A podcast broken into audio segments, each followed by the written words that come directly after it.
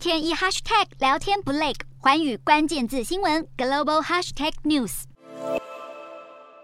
沙乌地阿拉伯王储穆罕默德二十二日到达土耳其。土耳其总统埃尔段在总统官邸外举行盛大仪式迎接穆罕默德，包括阅兵式和仪仗队的表演。两人展开久违的会谈，这一谈就是两个小时，只是会谈内容没有公布。会面后也没有举行记者会，穆罕默德就离开了。尽管访问还不到一天，两人互动的感觉却是相当亲热。这次的破冰之旅显然相当成功。路透社引述土耳其官员消息表示，这次沙乌地王储来访，目的就是希望全面恢复两国关系，开启新的时代。双方可能签署能源、经济。和安全协定，并制定计划，更方便沙国资金流入土耳其市场，还有方便沙乌地采购土耳其商品。而沙土两国近年关系之所以不睦，起因是沙乌地记者哈绍吉在沙国驻伊斯坦堡使馆内遇害一案。当时埃尔段指控沙乌地王储穆罕默德涉嫌谋杀哈绍吉。事过境迁，土耳其现在面临经济压力，急需资金挹注，一方面救经济，另一方面拯救总统埃尔段在明年的选情。政治没有永远的敌人，土耳其与沙乌地阿拉伯就是这样戏剧性的一笑泯恩仇。